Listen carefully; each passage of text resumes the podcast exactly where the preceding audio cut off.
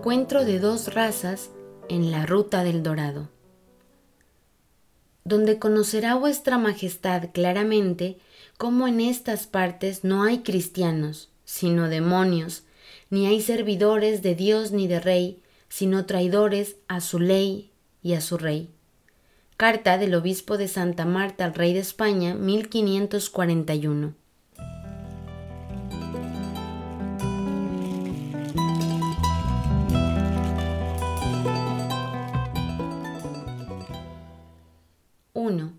El Valle de Sibundoy. El escenario principal de esta historia es un hermoso valle del sur de Colombia, enclavado entre las montañas andinas de Nariño y Putumayo, a 2.000 metros de altura. Hidrográficamente, la región está formada por la olla alta del río Isa o Putumayo. Desde su nacimiento hasta su salida por el cañón, formado entre las estribaciones del volcán Patascoy al occidente y las montañas del Portachuelo al oriente. Topográficamente es una elipse de 47.000 hectáreas dividida en tres zonas. La alta, montañosa, boscosa y fría que sobrepasa los 3.000 metros de altura y tiene rudas pendientes y zonas para munas. La intermedia o de colinas de suyo la más apta para la vida. Y las 8.500 hectáreas de tierra plana o valle propiamente dicho. Su centro es pantanoso porque el alto y estrecho desagüe del río impide el drenaje de las numerosas aguas que le son tributarias, formando una represa natural cubierta de juncos. Pero los verdaderos regalos que la naturaleza le hizo son la fertilidad de sus suelos, alimentados de cenizas volcánicas y la suavidad de su clima, de 16 grados centígrados. No es de extrañar entonces que los nómadas que lo descubrieron en la edad precolombina hubieran sentado allí sus reales. De ellos parecen provenir las tribus ibundoyas, familias de agricultores que llegaron a desarrollar sistemas de vida y producción que sorprenderían a los primeros blancos que las visitaron. Pero veamos los hechos ordenadamente.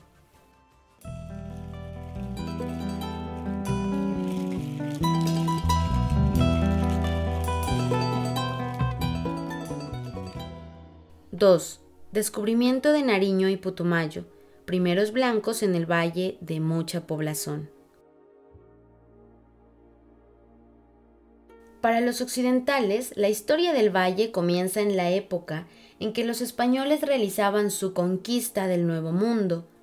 Para los indios, en los tiempos ya olvidados en que los dioses eran la luna y el sol. Por aquellos años, el país de los Ibundoyes sobrepasaba ampliamente el ámbito de su valle propiamente dicho. Sus tribus o parcialidades ocupaban al norte los vallecitos del Juanambú y Quiña, al sur la región de la Ensillada y parte del antiplano occidental, compartido con las tribus Abades, Quillacingas y Pastos. Fue en esta última planicie donde un día de julio de 1535 se encontraron las dos razas. Allí los batidores españoles Juan de Ampudia y Pedro de Añasco la emprendieron contra los nativos, y no solamente los vencieron con sus arcabuces y caballos, sino que dieron al vallecillo el nombre de Atriz y fundaron la villa viciosa de la Concepción de Pasto. No satisfechos, aquellos lugartenientes de Sebastián de Belalcázar persiguieron a los indígenas recientes hacia el oriente, desalojando de paso a los mocoas, quienes habitaban el vallecillo intermediario. Y según don Rafael Sarama, el capitán Ampudia llegó hasta el mismísimo valle de Sibundoy, donde habría permanecido guerreando contra los nativos durante tres semanas, al cabo de las cuales, saliendo mal parado, se habría retirado hacia el río Patía, rico en oro, para cazar otras pendencias. Entre los Ibundoyes, este primer encuentro con la civilización solo dejó un recuerdo, que al verse invadidos por los blancos, muchos de ellos subieron al cielo por las espirales de humo en una hoguera, siendo las estrellas los resplandores de sus ojos. La segunda aparición histórica del Valle de Sibundoy acontece en 1542 con motivo de la famosa expedición de Hernán Pérez de Quesada en busca del Dorado. Según cuentan los historiadores, don Hernán salió de Santa Fe de Bogotá hacia el suroriente acompañado de 240 peninsulares y cerca de 8.000 indios muiscas, rodando con tan mala fortuna que al llegar al pie de monte putumayense había perdido a más de 7.000 de sus hombres.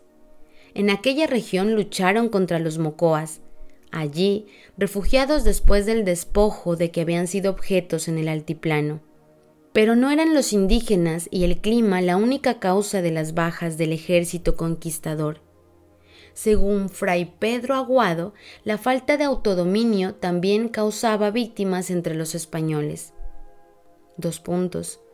Un escribano llamado Francisco García, que debía ser algo glotón, no pudiendo sufrir la pena que le falta de comida, le daba por ser su destemplanza tan grande. Determinó ahorcarse y poniéndolo en efecto él mismo, sin que otro le ayudase, se colgó de un palo del bohío donde estaba alojado.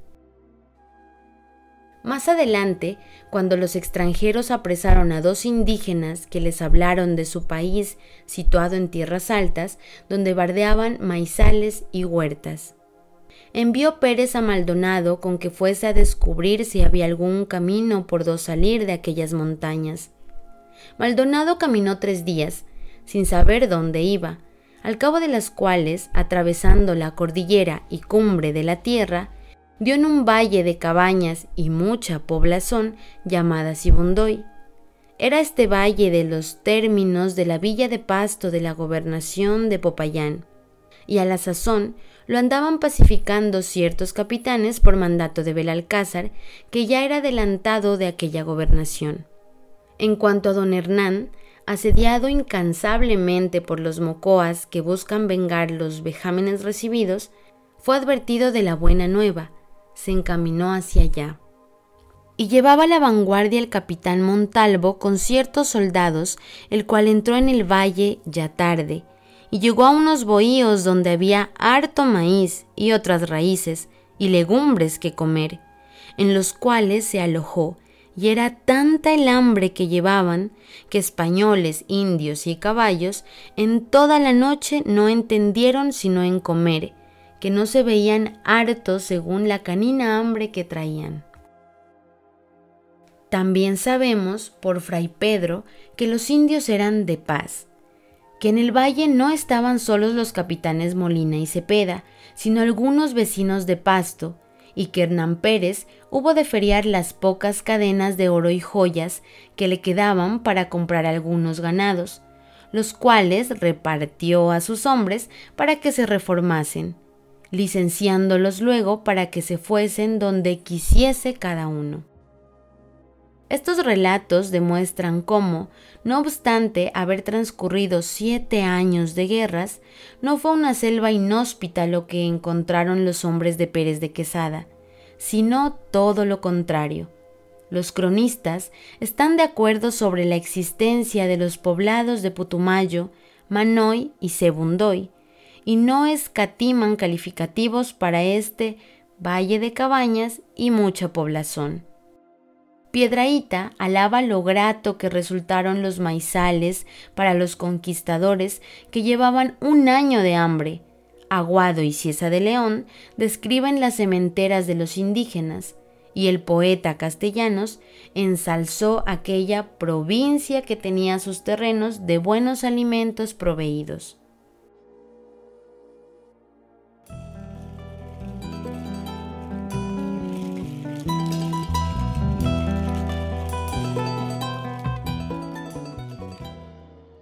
Tercero, llegada y éxitos de los doctrineros, el señor de Sibundoy y su reino.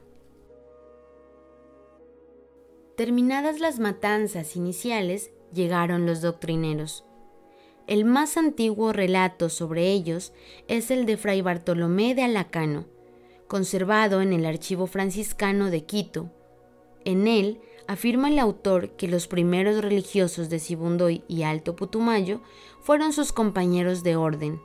Ellos habían iniciado en 1547 la cristianización del valle, emprendiéndola contra las impías creencias de los naturales, piadosa actividad que se manifestó, entre otros aspectos, en la castellanización de los apelativos lugareños, los poblados indígenas de Manoy Putumayo y Sebundoy fueron bautizados como Santiago, San Andrés y San Pablo, nombres que deberían coexistir con los antiguos en la documentación de los dos siglos siguientes.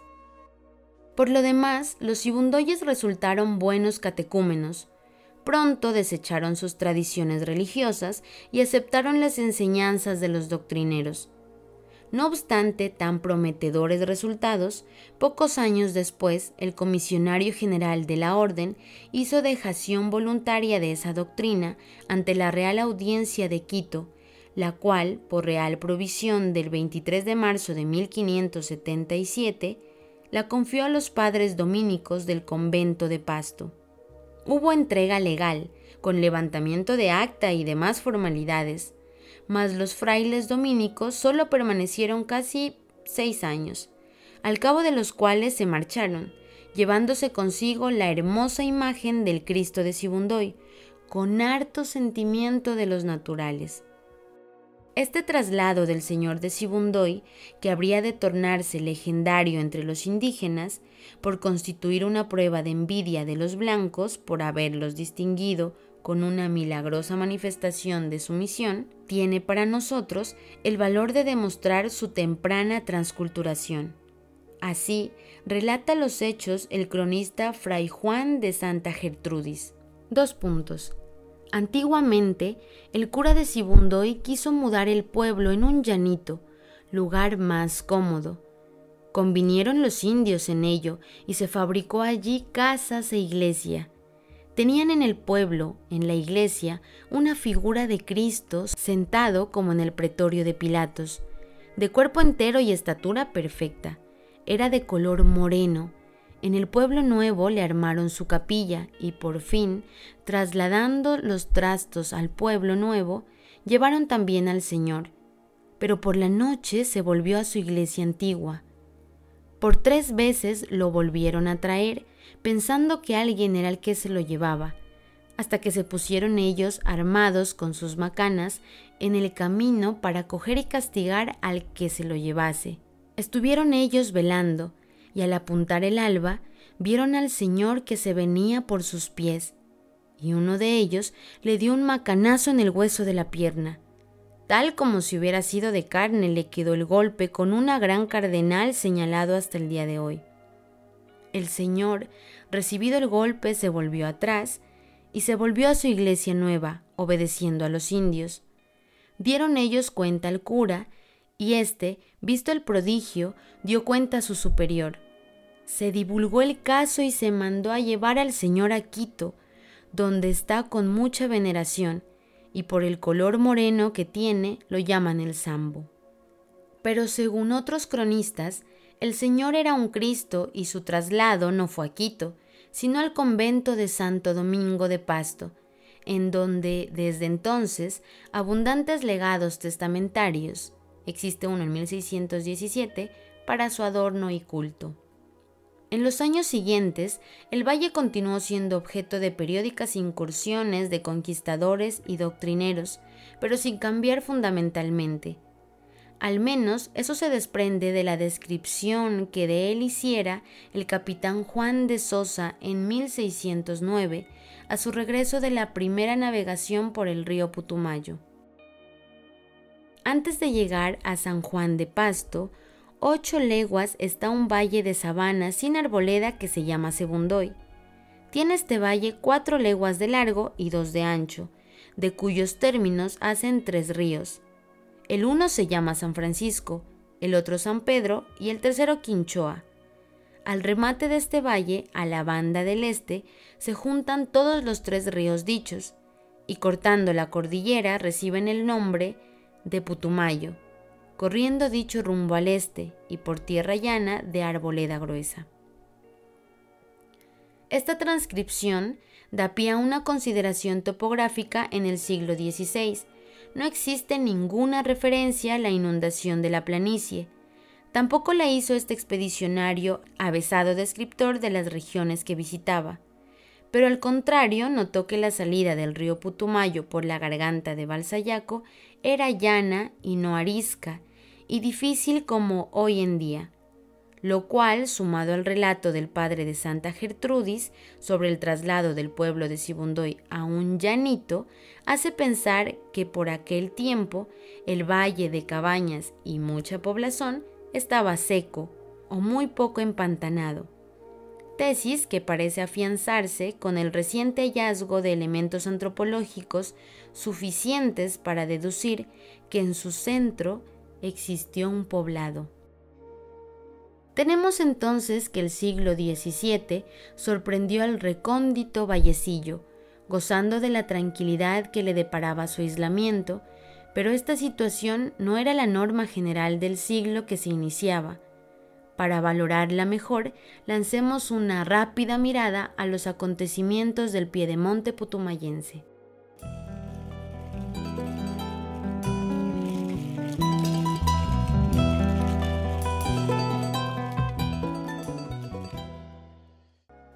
Cuarto, guerras de liberación en la Alta Amazonía, desventuras de los frailes casamenteros del Putumayo, denuncia de un domine indiano.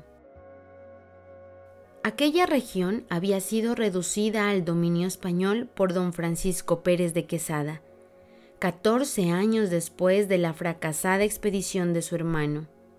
Allí fundó dos pequeñas colonias, Mocoa y es hija de los sucumbíos, con objeto de explotar el oro de los ríos Cascabel y la Bermeja mediante el empleo de los indígenas vencidos. Este primer intento de colonización fue fugaz. Los encabellados y cofanes comenzaron a atacar sistemáticamente aquellos caseríos en fin de liberar a sus hermanos sometidos, de modo que el padre doctrinero del pueblo tenía que vivir encerrado en un palenque y para decir misa llevar a la iglesia escopetas apercibidas a la defensa. Y aunque llegaron refuerzos de hombres y arcabuces que talaron la región aprisionando a varios caudillos, las colonias tuvieron que ser finalmente abandonadas. ¿Cuál era la causa de estas sublevaciones? La reacción de los aborígenes ante los encomenderos que no sabían poner límite a sus desmanes en esas regiones, donde no alcanzaba a llegar la acción protectora de la legislación española. Abusos que comprendían no solo la explotación exhaustiva de la mano de obra indígena, sino que llegaban a sobrepasar todo lindero de humanidad, como los sometidos contra los indios del río Orteguaza al norte del Putumayo, que nos llegan en los testimonios recogidos por un visitador real, como el siguiente. Dos puntos. Abro comillas. Que la dicha doña Juana, de celos que tiene el dicho su marido, aporreaba y maltrataba a las indias, diciendo que el dicho Martín Calderón andaba con ellas, y que a una india llamada Ana María, que era china de servicio de la dicha doña Juana y estaba preñada, le metió la dicha doña Juana un tizón ardiendo y velas encendidas por la natura, por celos que tuvo de que el dicho Martín Calderón andaba con la dicha india, y con estos castigos se murió al otro día, y que oyeron decir por cosa pública a los indios de Caguán que la dicha doña Juana había metido un plátano untado de ají por la natura a Juana Mancia, india de hilambre de su encomienda, por celos que había tenido la dicha doña Juana. Cierro comillas. Situación que se vio a menudo agravada por la falta de tacto de algunos operarios evangélicos, quienes al hacer caso omiso del espíritu y costumbres indígenas creaban conflictos innecesarios y no pocas veces irreparables. Por ello, no es de extrañar que las sublevaciones volvieran a repetirse décadas después. cuando regresaron a la región de Sucumbíos, los peninsulares de Armas e Iglesia. Lo acaecido en la primera expedición franciscana, aquella región lo relata Fray Bartolomé de Alacano. Cuenta el cronista que habiendo salido en 1635 seis franciscanos acompañados por 18 soldados, 60 indios y chusma, se instalaron en Ecija de los Sucumbíos, que había sido reinstalada por el jesuita Ferrer en 1609. Allí cristianizaron a los indígenas en la forma habitual, adoctrinamiento masivo por intermedio de otro indio que medio hablara español, y posterior bautismo. Todo transcurría en santa paz, y el cronista hace encendidos elogios de los encabellados, resaltando su valor e hidalguía. Parecía que indios y blancos habían olvidado lo ocurrido medio siglo atrás. Pero sucedió que un día, abro comillas, diole gane al capitán Palacios de que nos mudáramos de ese sitio a otro mejor y más cerca al río, por las causas y porquería hiciose que no debiera, y mundanos en pocos días se mudaron también los indios con algunos agravios que les hicieron, que aunque a nosotros no nos parecía grandes, para ellos sí lo eran, por ser gente tan hidalga que aun de esos mismos hermanos no sufren un papirote. Fuéronse retirando y ya no venían a vernos ni traían el sustento como solían lo cual tuvimos a novedad y novedad de mucho cuidado, encomendándonos al Señor, y cada día esperábamos el golpe cuando el día de Santa Brígida, el 8 de octubre de 1637, tuvimos noticia de que los encabellados venían de mano armada sobre nosotros, y dieron sobre nosotros tantos indios que fue misericordia de Dios no acabarnos a todos. Cierro comillas. En esta oportunidad, el capitán español pagó con su vida los ultrajes hechos a los nativos, pero no por eso aprendieron los seráficos varones la manera de conducir a sus nobles catecúmenos al volver. En 1721, indígenas, cuenta del padre de Alacano, creyendo que los llevaban a mayor yugo, se rebelaron arrastrando consigo a todos los demás pueblos, y en esta ocasión solo dos franciscanos bastante maltrechos pudieron retornar para contar la historia.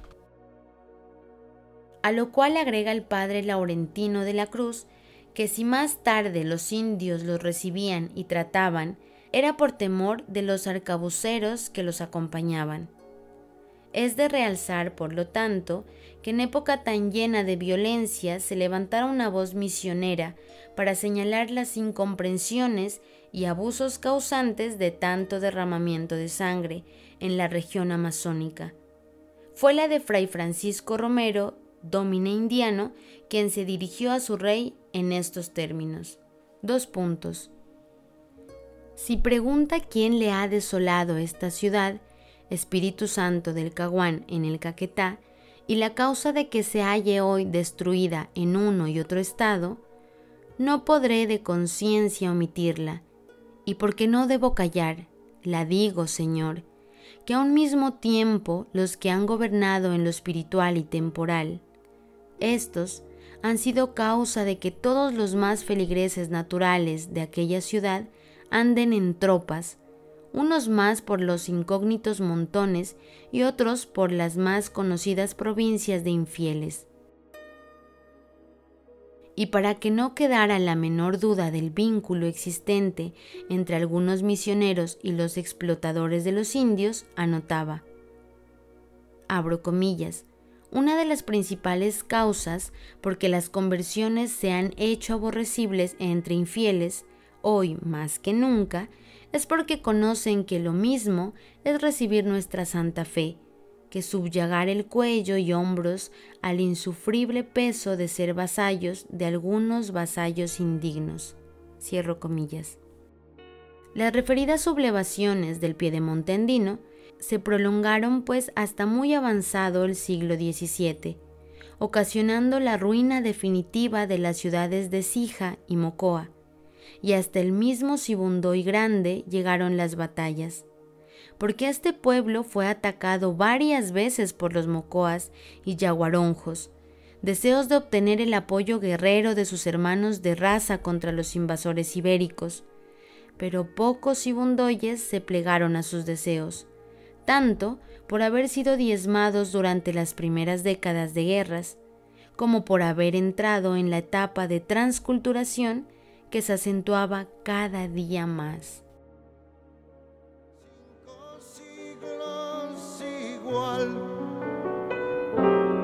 En esta parte de la tierra la historia se cayó.